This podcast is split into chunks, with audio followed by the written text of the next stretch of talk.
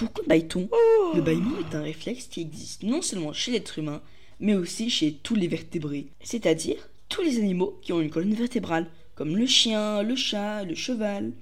Des études ont démontré qu'un homme baille 250 000 fois dans sa vie. Jusqu'il y a 100 ans, on pensait que bailler permettrait l'oxygénation du cerveau, c'est-à-dire permettre au cerveau de mieux respirer. Mais cette théorie a par la suite été écartée.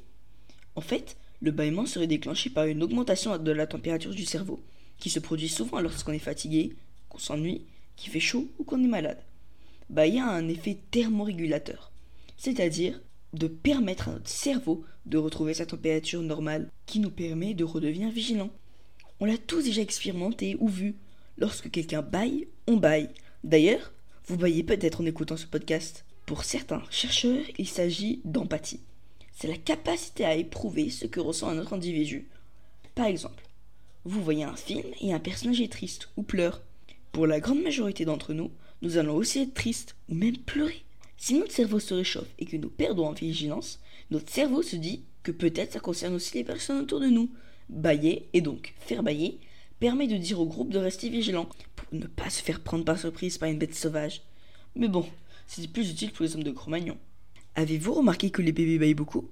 Selon une étude menée par des chercheurs, nous serions moins sensibles au bâillement prenant de l'âge.